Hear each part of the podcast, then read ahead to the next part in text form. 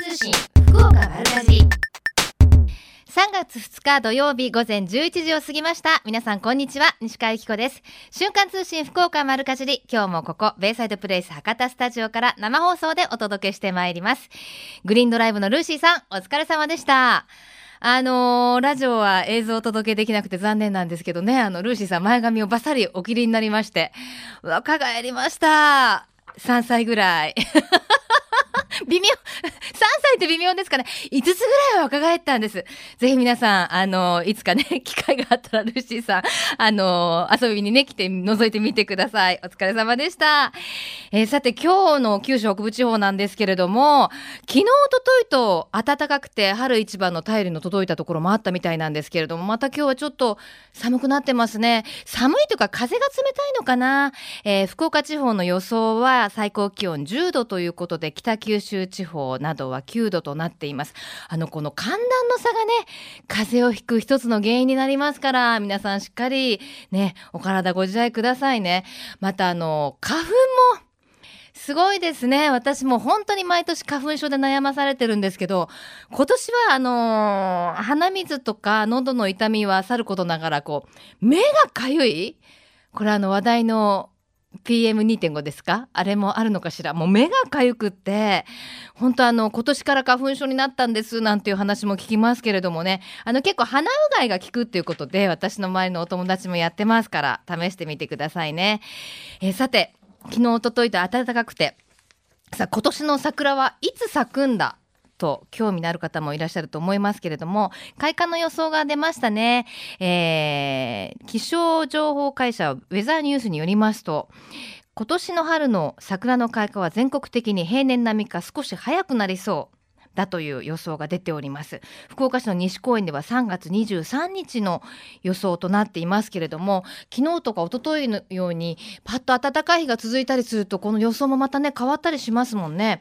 あの桜と言いますとやはりあの入学式のイメージがありますけれどもえラジオネームアンニーさんからえーいただきました。メッセージご紹介させていただきます、えー今は梅が綺麗ですね。そろそろつくしが生えてきて桜もという感じですが20年から30年前までは桜といえば入学式をイメージしましたが温暖化の影響で開花が早まって春休みに満開を迎えているところもあり入学式の頃には桜が散っていて残念な入学式もありますよね。皆さん桜といえば何ですか？というようなお便りいただきました本当そうですよね桜が咲いた時期には入学式もう桜散っちゃってるなんていうこともありますけれどもちょうど私の息子の2年前の入学式の時にはちょうどあの桜が咲いてる時に入学できましてしっかりあの写真に収められたんですけれどもね今年はちょうどその時期がぴったり合うといいですね。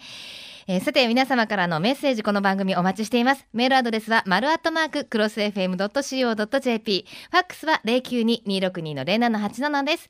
番組のホームページからもメールが送れるようになっています。瞬間通信福岡丸かじりクリックしてください。今日も皆様からのメッセージお待ちしています。瞬間通信福岡丸かじり。瞬間通信福岡丸かじり続いては教えて聞きかじりのコーナーです。えー今日は筑後吉井のお雛様巡りについて浮橋観光協会の佐々木優子さんにお話をお伺いします。佐々木さんよろしくお願いします。よろしくお願いします。まあ吉井町と言いますとなんといっても街並みの美しさが有名ですものあねりがとうございます。やっぱり、はい。あの白壁が有名ですよねそうですね、はい。あの江戸時代よりですね文後街道の宿場町として栄えてまして、うん。あの現在でも多くの白壁が残ってるんですよ。はい。で、まあ、その中で皆様生活をされてるっていうのが特徴です。そうですよね。実際に皆さんそこで実生活を送ってらっしゃるっていうのがね。ね。まだ生活されてます。ね。え、はい。あの本当になんだろう。写真を撮るのに美しい街ですよね。そうですね。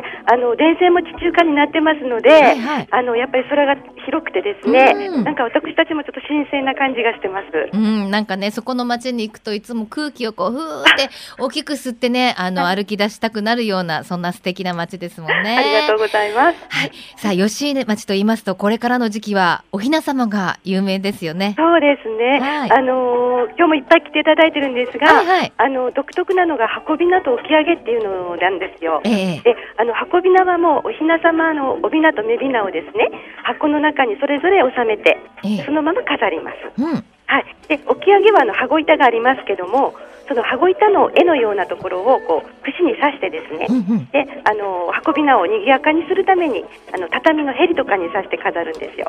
もともとあのーなんていうんですか昔の時代に皆さんがこう手作りで作ってらっしゃったのが始まりかなんかでしたよね。そうですねあのおばあちゃまのあの、えー古着とかですね、ええそういうので歌舞伎とかを題材にしてでですよ教ねえで教えをして、はいはい。あの手作りで作られるんですよ。なんか私一度裏を見せていただいたら、はい。なんかこうか書いてあった字がその当時のなんか新聞の切り抜きとかあったりとかして。明治とかですね。ねえ。そういうので、ええ難しい漢字がいっぱい使ってるような新聞が、ねまあそういうものが貴重なものがまだ、ね、残ってるっていうのがまたすごいですよね。そうですね。やはりあの蔵が残ってたものでその中に、うん。あのいい状態で保存されてたんだと思うんですよね。ねはい。はい、あのお雛様巡り開催中はいろいろな催しもあるっていうことなんですよね。そうなんですよ、はい。あの体験ものがいくつかありまして、ええ明日はあのタコビナ作りとかですね、うんうん、あとはあのペーパーペーパーウェイトとか作って一貫張りで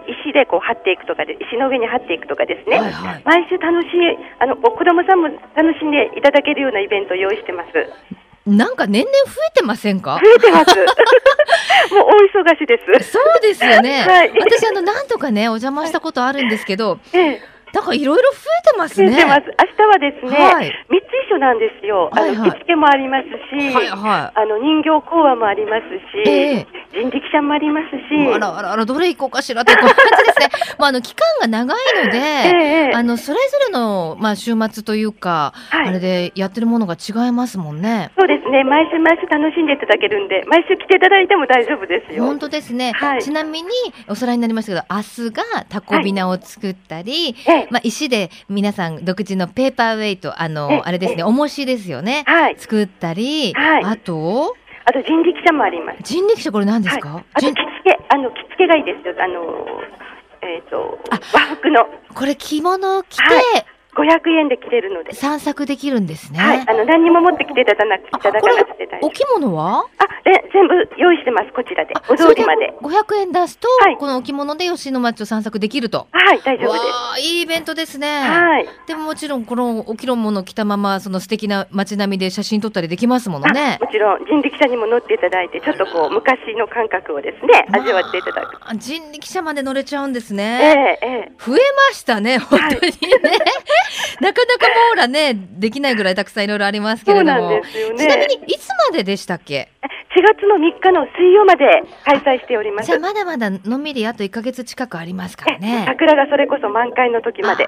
いいですね、今年開花が3月末ぐらいってねあ予報が出てますからねちちょうどいいですはいね。であのちなみにあの期間中は浮葉スイーツ巡りっていうイベントも同時に開催されてるんですって、はい、もう女性に大人気なんですけど、はいはいあの16店舗のお菓子屋さんでですね、お雛様にちなんだスイーツを作ってて、ええ。まあ、食べていただこうという企画です。どんなスイーツがありますか、えー和えっと和菓子はあのお雛様の本当にお人形のようなのから、はい。あのモナパンさんとかは本当にパンにちょこちょこっとお雛様の絵を描いたようなのが本当に美味しい可愛い感じのお菓子がいっぱい用意してます。わあ今すごい。私今ね手に持ってるんですけど、はい。あのモナパンさん？このひなひな人形のパンを出してらっしゃるんですよね。そうですそうです。こう皮食べるのもったいないですね頭から飾っておきたくない。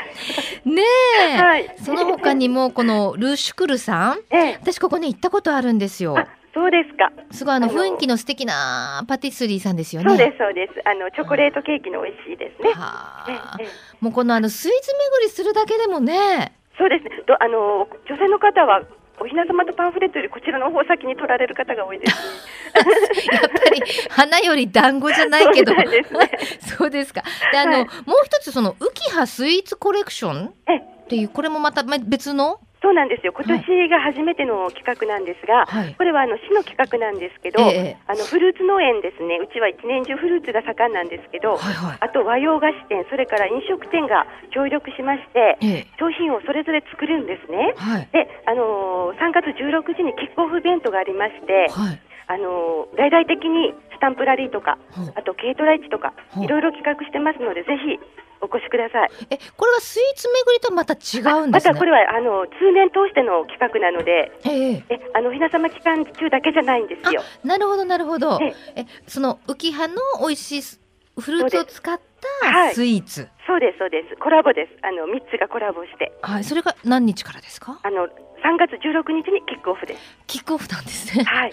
そのキックオフで始まると、はい。スタートすると。はいはあもうあのとにかくもうイベントも盛りだくさんですし、ええ。あのチェックしないとなかなかね網羅できないと思うのでね。これ検索はなんで検索すると、はいあのー浮橋のあのホームページで、観光協会でよろしいですかね？あ大丈夫です。あ観光協会じゃなくて浮橋役所の方で。市役所の方で、はいさはい。あそれではあのまずは今もう現在開催中の筑後吉井のおひな様巡りなんですが、はい。会場は何会場ぐらいでされてあますか？14会場でやっており14ます。会場。またたくさんの会場ですからね。まあでもすべてあの歩いて回れるようなそうですそうです。あの隣接してます。ですよね。え。ではまずはあのメイン会場までの行き方を教えてもらっていいですか？はい、あのーまず私のところの観光会館蔵が一番なんですが、はい。えー JR の、えー筑後吉井駅で下車していただいて大体徒歩で15分ですかね。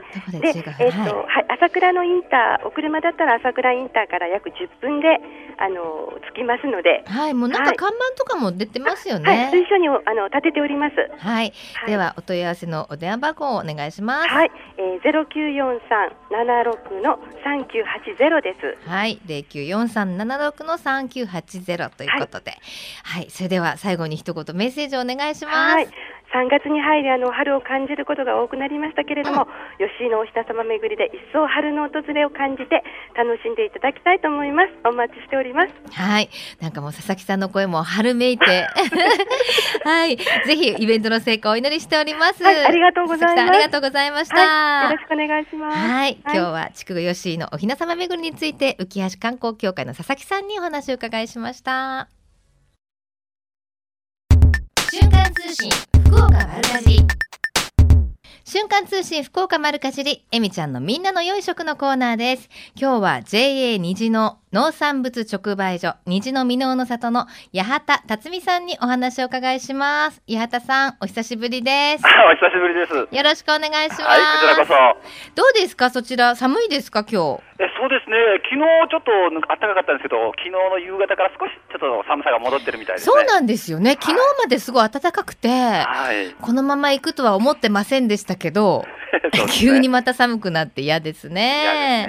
すねはい。さあ、虹の箕面の里、今日も大にぎわいでしょはい、のお客様にお越しいただいてます。そうでしょうね。はいえ今どんなお野菜並んでますか？そうですね、今年冬寒かったもんで、葉物なんかが少なかったんですけど、ここに来て、あの、ええたくさん出てくるようになりましたですね。ああ、そうですか。はい例えばどんなものが？え、もうあのーほうれん草に始まりですね、小松菜、春菊、チンゲン菜とかですね、うもう葉物に限らず、他の養鶏菜でブロッコリー、キュウリ、レタスとかもたくさん出てきているようになってます。ちょっとしばらく葉物高かったですからね。そうですね。あの、レタスの高さにはびっくりしてたんですけど、今ちょっと安くなりました？はい、あのもう通常ぐらいの値段までいってるみたいですね。100 190円ぐらい 一時期390円ぐらいで私もレタスが大好きなんですよ個人的な話なんですけどああ、そうですか。だからもう手を出した手をあちょっとって引っ込めてた時期があったんですけど今ちょっと落ち着いてきましたね。えそうですね。あの、先ほどから生産者の方いっぱい持ってきてああそうですかよそうですか、はい。でなんかあの春のお野菜も並んできてるんですって？えそうですね。ちょっと春っていうことで、菜花とかですね。博多菜花とか、うんはい、またセリとか、フキノトウとか、そういったものも、あの、出荷されてるようです。やっぱこうあのちょっと春の苦味のあるお野菜が並んでくるとね春だなって気がしますね、そうですね。この季節だけのものですね。そうですね。はい岩田さんは春野菜お好きですか？え、あのー実は酒の魚にちょいただいてお。おおおおすすめは何ですか？あそうですね。あの、つぼみ菜なんてのもいいですね。すごい2ですね。はい私まだつぼみ菜はですね、はいあのこの前スタジオにも来ていただいたんですけれども、はい PR にまだちょっと調理をねしたことがなくて、どうやって食べるのが一番美味しいですか？私はやっぱり、あの、小さめのやつは天ぷらが一番好きですね。2ですね。え、お料理されるんですか？い？えいえ、えそれはとんとんでもない。妻に任せてますみたいな感じですか？まあ奥様に感謝しなきゃいけないですね。食べるだけです。ねえ、でもは美味しく食べていただけるとね、作る方も作りがいがありますもんね。さあ、あの、美濃の里と言いますと、あの、いろんな加工品などもね、有名ですよね。ねはいはい。あのーもう JA 虹って言えば、あのートマトスープですね。ですよね。はいで、今、トマトスープとトマトピューレもあるんですって？ええそうです。あの、ピューレも瓶入りのやつとかをですね、うん販売しております。よくまあ、あんな美味しいものを開発とかするところセクションはですね、まあ、よくまあ、自画自賛で。面白い,、はいえ、トマトスープご存知ない方に、じゃあちょっと PR していてくださいよ。ああ、実はあの JA の西のこのフリーズドライのトマトスープは隠し味に実は企業秘密だから言っていいのかどうかわかんないんですけど、、え言っちゃダメでしょ。言っちゃダメです。何ですか？あの少し醤油味、醤油が入れてあります。へーそうなんだパンだけではなくて、ご飯とかにも合うようなあスープなんです。もうあれでしょ？要はその規格外じゃないけれども美味しいんだけどちょっと出荷ができないようなトマトを集めた？そうですね。うんはい。もともとはね。えー、もともと開発の時にですね、そんな風な流れで、えー来ております。うん、はいであのフリーズドライですから、はいお湯を注げば食べられるということですよね。そうですね。でもええはいはい自然のあのままのトマトをそのまんまあのお召し上がりいただけるようなあー仕上がりになってます。ね無添加ということで。はい、そうです。そんなのねあのそのこだわりでねフリーズドライ化するっていうのは結構大変だったんじゃないですか？そうですね、もともとがですねあのお味噌汁なんかで、JA にじゃ農産加工所の方ミノーレン山味噌っていうのを使ったフリーズドライの味噌汁とかがあったんですよ。あはいはいはい。豚汁とか、ええミノイトンを使った豚汁とか、はい。その技術をもとに、あのトマトの方も加工したっていう感じで、ですね。えーたくさんあの評価をおいただいてるっていうような感じですね。はい今はもう、あのトマトの生産追いつかないっていうふうに聞きましたけど。そうですね、あのたくさんこのトマトスープに関してはですね、うんもう売れているような状況です。はい、ぜはいひね、一度あのご賞味いただきたいですね。はい、ぜひあのご賞味いただきたいと思ってます。で、明日はお祭りがあるんですって？はい、えー、箕面の里恒恒例となってるんですけども、あのひな祭りでですね、ええー中庭にであのひなあられとお餅とかを巻きます。はい、あのーうちの人間、本当にあの巻物が好きでですね、5月の子供の日とか、はいはい。2月の節分とかはいはに、あのー巻物をするんですけれども、はい。全部あの農産物の景品がついてるんですよ。あー当たりくじみたいに入ってそうるんだ。なんですよ。へーもう、巻く、その、餅とかね、もう、もう大半にもうそれがくっついてるっていうような状況。これ、あの、生産者からのご提供なんですけどね。もうそれを楽しみにして、たくさんの方が、あの、来ていただいております。あ、そうなんです。じゃあちょっと時間言っとかなきゃ。明日の何時？明日の11時からなんですよ。?11 時から1回だけですね。え、そうです。はいでも、少し早めに見られた方がいいかもしれないそうですよね。あら、行ったら今巻いてるなんて言ったらね、もう大変なことになっちゃいますからね。そうですね。ちょっと早めに行っていただい来ていてた。だくとよろしいかと思います。その巻かれたお餅とかにはほとんど入ってるんですかじゃあそれが。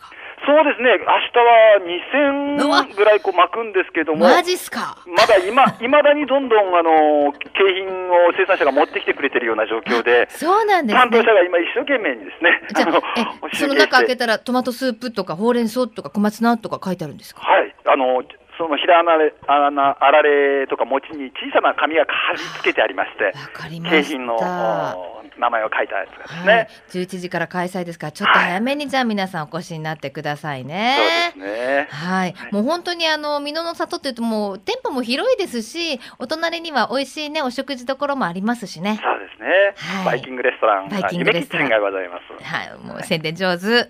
あそこも本当美味しいですもんね。そうですね、新鮮な野菜をうちの満点市場から持っていきますのでですね、うんうんはい、あのもうその日に採れた野菜で、えー調理したりすることができますねわ。かりました。はいさあそしてそんな美味しいもの盛りだくさんの美濃の里から今日はプレゼントいただいております。はい、うんえークロス FM のお聞きの皆様に、えー、と今回、アマオのタイプ G ですね、えー、1ケースをお3名の方に、えーご用意させていただきたいとタ思います。イプ G って何ですか？あの一番でかい粒ですねあ。もうビッグサイズっていうことですね。はいそうですね。はい、タイプ G をあの一箱っていうのは2パック入ってるってことです。そうです。はい。これもあの大きいいちごを頬張った時の幸せな感じも何とも言えませんもんね。そうですね。あの、はいやっぱりアマオはああいうでかいやつをガブッとですよね。噛みついていただきたいですわかりね。ました。ありがたくいただかせていただきます。いでは最後に一言メッセージをお願いします。はい、えー、箕面の里、これから先、この浮羽地区、だんだんいい季節になります。うん暖かくなってきてですね、どうぞ箕面の里にえー皆さんお越しいただきたいなと思っております。はい、八幡さんどうもありがとうございました。はい、こちらこそありがとうございました。さあ、八幡さんからプレゼントいただきました。アマオですね、タイプ G ということで、大きいアマオ2パック入り1箱ですね。3名様にプレゼントです。ご希望の方はメールかファックスでご応募ください。メールアドレスは、丸アットマーククロス FM.co.jp。ファックスは092-262-0787。瞬間通信福岡丸かじりまで、あなたのお名前、住所、年齢、電話番号、番組へのメッセージも書いてくださいね。応募の締め切りは3月8日金曜日到着分まで有効とさせていただきます。たくさんのご応募お待ちしています。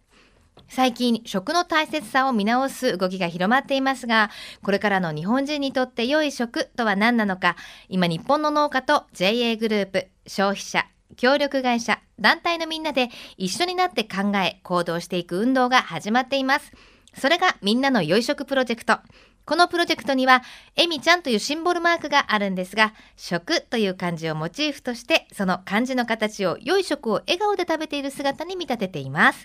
この番組をきっかけにして、みんなの良い食プロジェクトにも興味を持っていただけると嬉しいです。瞬間通信、福岡丸かじ。続いては、丸かじりネットワークのお時間です。今日は福岡県農林水産部食の安全、地産地消課の内藤光さんをスタジオにお迎えしています。内藤さん、よろしくお願いいたします。はい、よろしくお願いいたします。ね、昨日まで暖かかったですけど、ちょっと今日またそうですね、ね寒い寒くなりましたね。はい、さあ今日はですね、はい、あのボランティアについてお話を聞かせていただけるということですが、これ何のボランティアですか？えこれはですね皆さんご承知だと思うんですけれども、昨年の7月にですね、はい、えー、大変な豪雨が、えー、県内豪雨に襲われましてですね、うんうん、特にあの、えー、やめですね。それから先ほどずっとあの浮葉の方、お話ございましたけれどもその浮葉朝倉。この辺りでですね非常にあの大変な被害が出ております。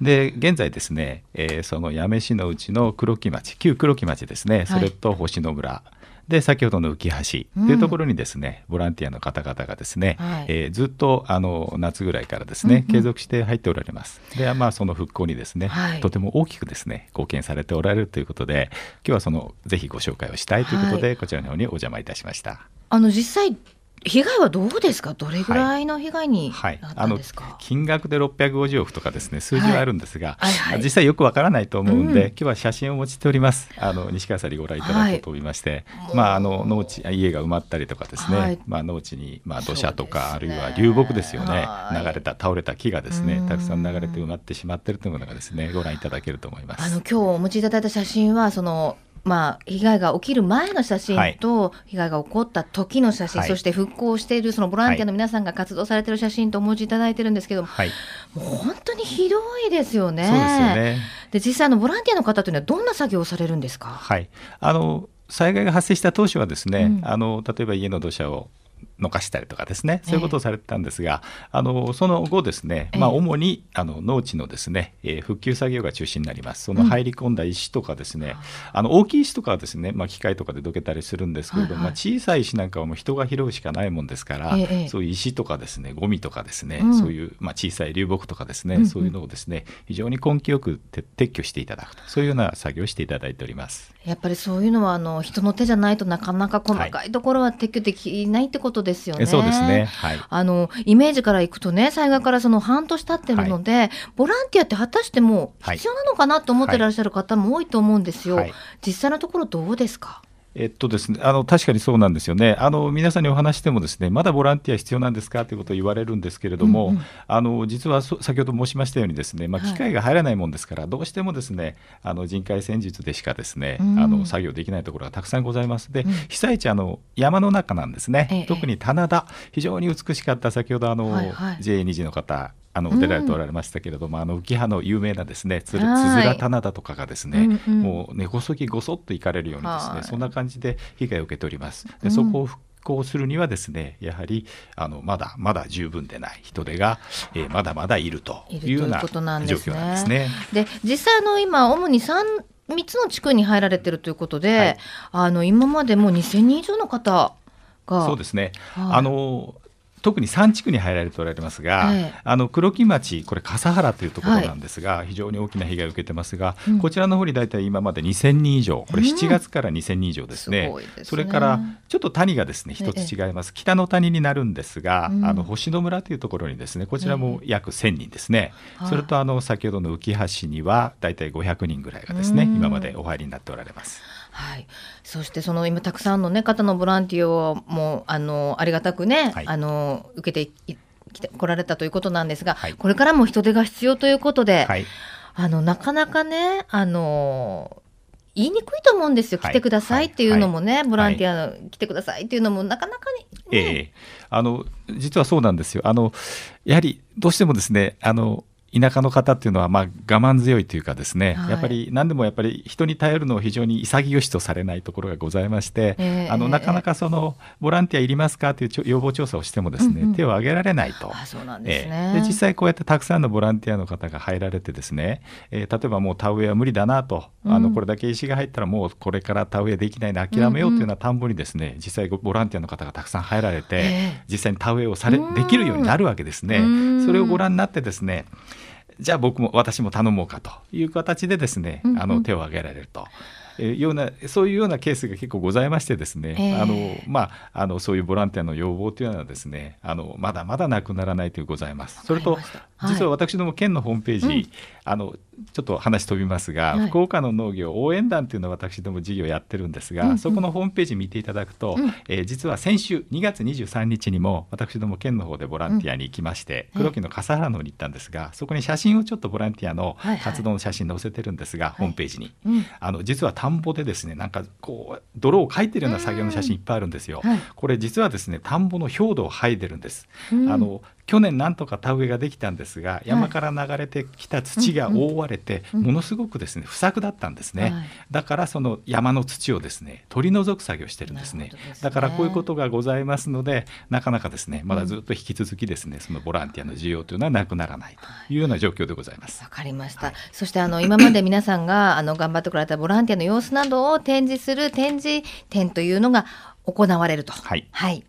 えこれは、え西鉄ライ、はい、ライオン広場ですね。そうですね。はい、えー、実はもう今日私こちらにお邪魔したのはですね、うん、その写真展をぜひですね、うん、皆さんにおいでいただきたいということで、まあその PR を、えー、して帰れば大体今日私の仕事いやいやとんでもございません。はい、はい。はい、こちらのライオン広場で来週の水曜日から土曜日までということで、これ写真の内容は今日一部お持ちいただいてますけれども、い、ろいろなボランティアの活動の様子などということですが、あのすごい若いボランティアの方がたくさん写ってますけど、この方たちは、えあのそれはですね星野村の方にですね、ええ。ー、実は高校生の、はい、失礼いたしました。高校生のボランティアがですねたくさん入られてます、で学校、まあ、学校ぐるみというかですね、学校で募集をされて学校単位で入られてるんですよ、うんうん、でちょっとあの責任者の方からですね学校の名前ちゃんと言ってこいと言われましたんで じゃあ噛まないようにしっかり、えー、読みます、はい、えー、と佐賀県のですね佐賀農業高校、それから八女のですね、西日本短大附属高校、それから久留米の親愛女学院大牟田の明光学園、はい、それから福岡市西区の中村山陽高校、うん、えー、太宰府の筑紫大高校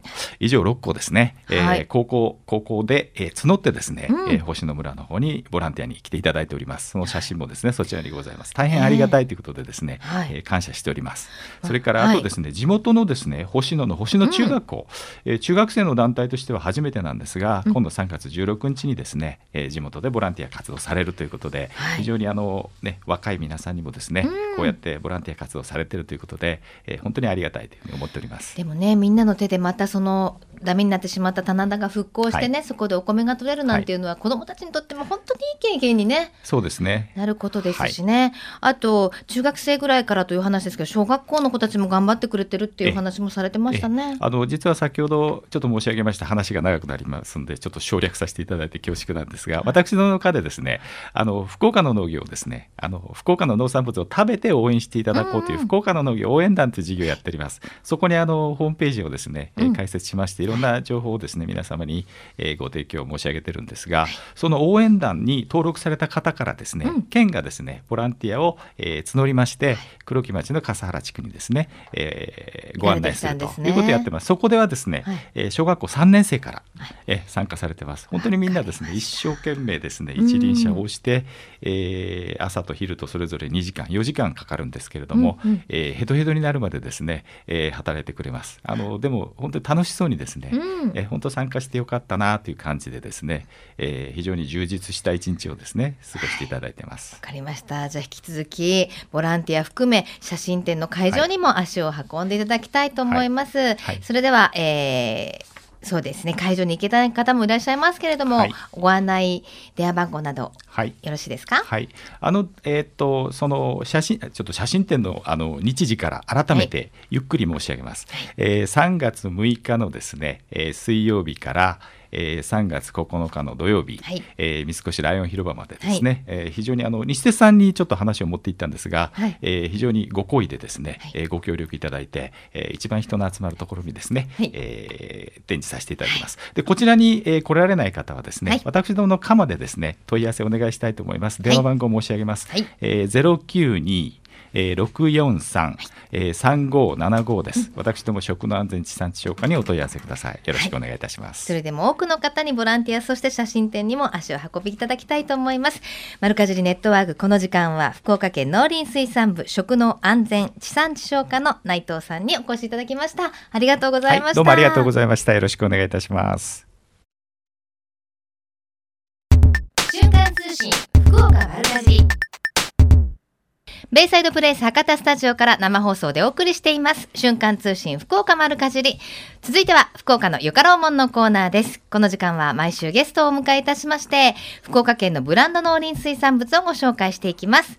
今週のゲストは月1回のお楽しみです。福岡県夏季園芸連合会事務局長の川原洋二さんです。川原さんよろしくお願いします、はい、よろしくお願いします。ちょっとスタジオはポカポカですけど、はい、どうですか花粉症などは？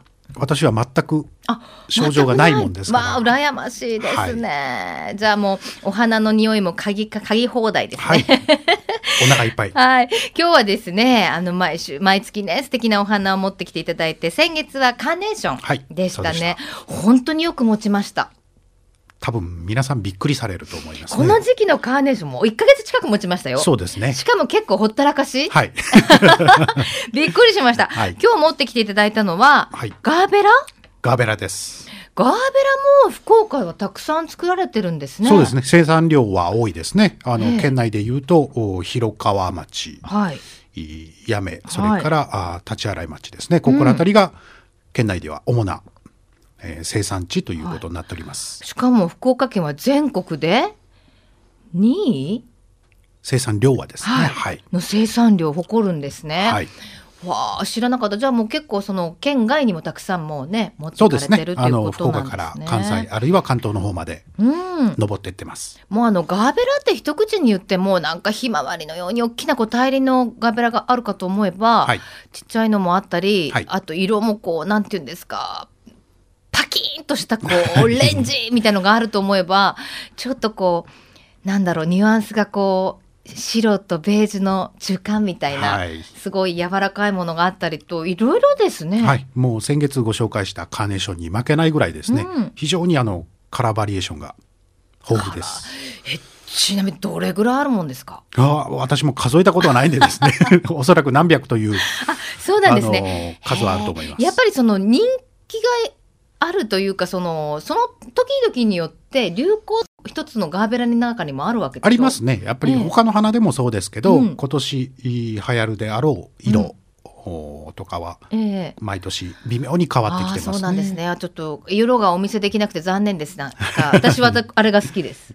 あ一番大きな大輪のやつですね。大輪のこれなんていうんです？よくあの花嫁さんが持ってません、はい、最近。そうですね。ブーケとかにはあのおそらく使われてるだろうちょうどね、黄みがかった、なんだろう、柔らかいピンクのような、ベージュのような、白のような。で、真ん中のところが、あの、柔らかいグリーンのね、ガーベラで大きいんですよ。はい、でかいです。どれぐらいだろう ?20 センチぐらいありますかね？15センチ？15センチから、そうですね。18センチぐらいはあると思いますね。これは素敵ですね。綺麗です。ねやっぱりあのお値段もまあいろいろバラバラなんでしょうね。そうですね。あのー、やはり皆さんがあの手に入れやすいのはですね、少林系の小さなやつの方が、ね、こういうタイプですか？はい、そうです、ね、小さなタイプ。でもこのタイプも、あの、ガーベラって結構長細い葉っぱが、葉っぱというかその花弁、うん、花びらがついついてるたと思ってましたけど、はい、ちっちゃいのがわーっと密集してついてるものもあるんですね。はい。今日お持ちしているこの紫っぽいやつはですね、ええ、あのポンポン咲きと言われるいわゆるポンポン咲き。はい。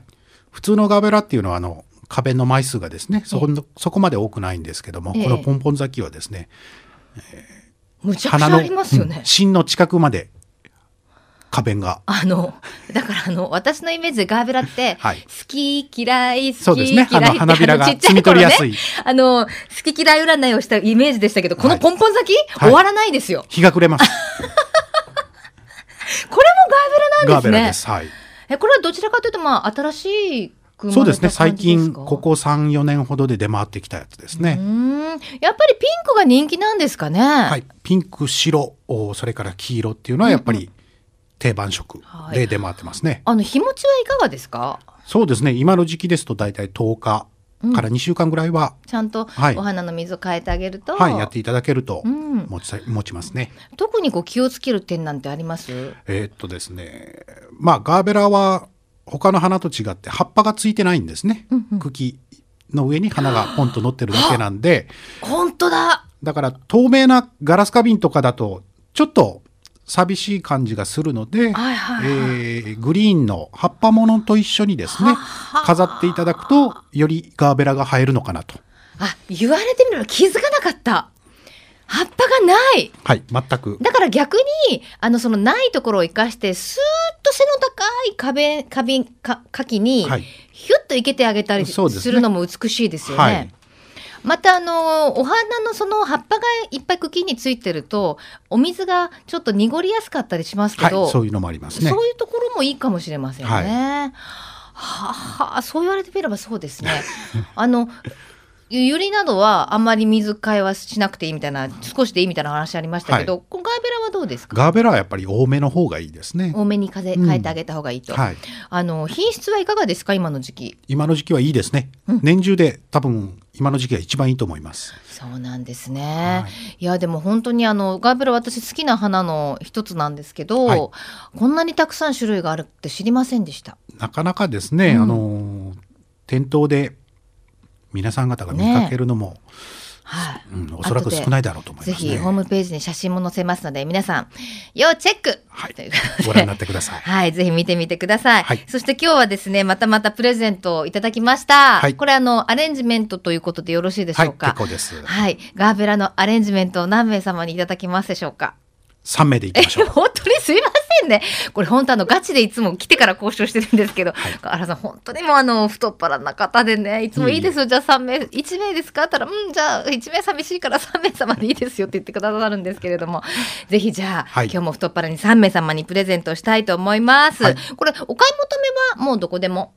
はい、ガーベラは大抵のお花屋さんにはあるはずですので、でね、ぜひあのぞぞ覗いてみてください。はい、ぜひこのシーズンねガーベラ飾ってみてください。福岡のよかろうもんこの時間は福岡県夏季園芸連合会事務局長の川原さんにお越しいただきました。また来月もよろしくお願いします。はい、ありがとうございました。このコーナーは福岡県農林水産物ブランド化推進協議会の協力でお送りしました。瞬間通信福岡丸かじり。ベイサイドプレイス博多スタジオから生放送でお送りしています。瞬間通信福岡丸かじり。今週のプレゼントは JA2 時からいただきました。アマオですね。あの、大きいバージョンですね。こちら1箱は2パック入ってるということで、こちらを3名様に差し上げます。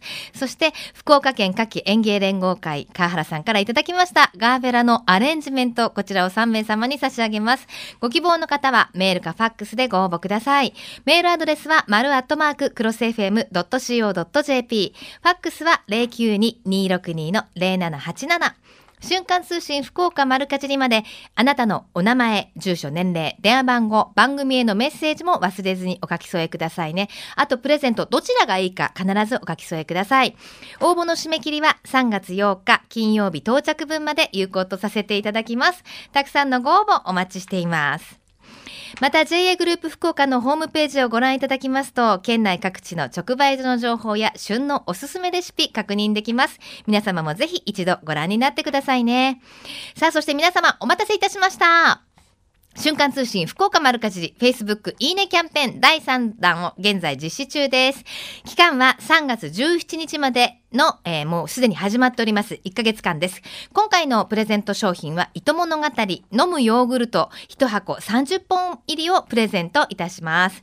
福岡市を糸島地区の酪農家の厳選された最高品質の生乳を使い、水を一滴も加えず、酸味料や安定剤を一切加えていない、この牛乳の味を生かして作られたのが飲むヨーグルト糸物語。こだわりの低温殺菌で作られています。これね、本当に美味しいんです。私も大好きなんですよ。ちょっとね、とろーっとした感じなんですよね。朝一番に飲むとこう細胞が起きるような、もうパチッと目覚められるようなそんな美味しいこの飲むヨーグルト糸物語が今回のキャンペーンのプレゼントとなっています。瞬間通信福岡丸かじの林の Facebook ページというのがあるんですが、あの、私の顔載ってますので、あの、そこを、あの、検索していただいて、いいねをぜひ押してください。えー、今回のプレゼント数は5セットからえー、スタートいたしまして、いいねボタンが600を超えますと7セット、700を超えると10セット、1000を超えると20セットの大盤振る舞いとなっています。20セットすごいですね。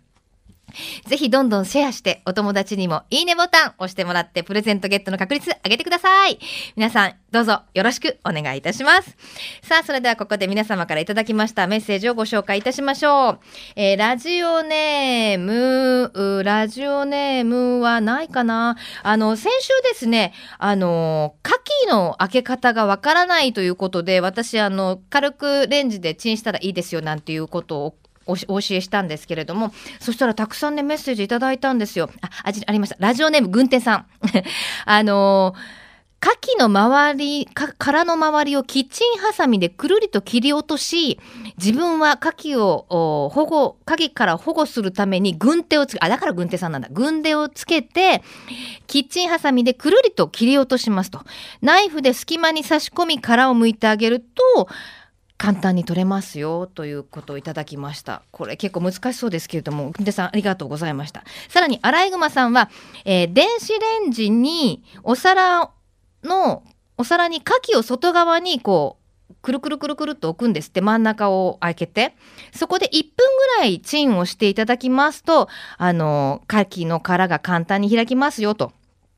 生食品に近づけて召し上がられたい方は、レンジの時間を短くしてくださいと。30秒それでももうちょっとダメだったら40秒みたいに長くしてやってみるといいですよといただきました。ラジオネームアライグマさん。ねえ、あのー、あの、貝柱の部分ってどうやったら綺麗に取れるんでしょうね。私家で食べるときにいつもあの、貝柱の部分を貝につけたまま放棄するのが本当にもったいないなと思うんですけど、やっぱり生で食べたいですよね。あの、蒸しもいいですけれどもね、またいい、あの、カラカラの取り外し方法があったら、ぜひ皆さん伝授していただきたいと思います。よろしくお願いいたします。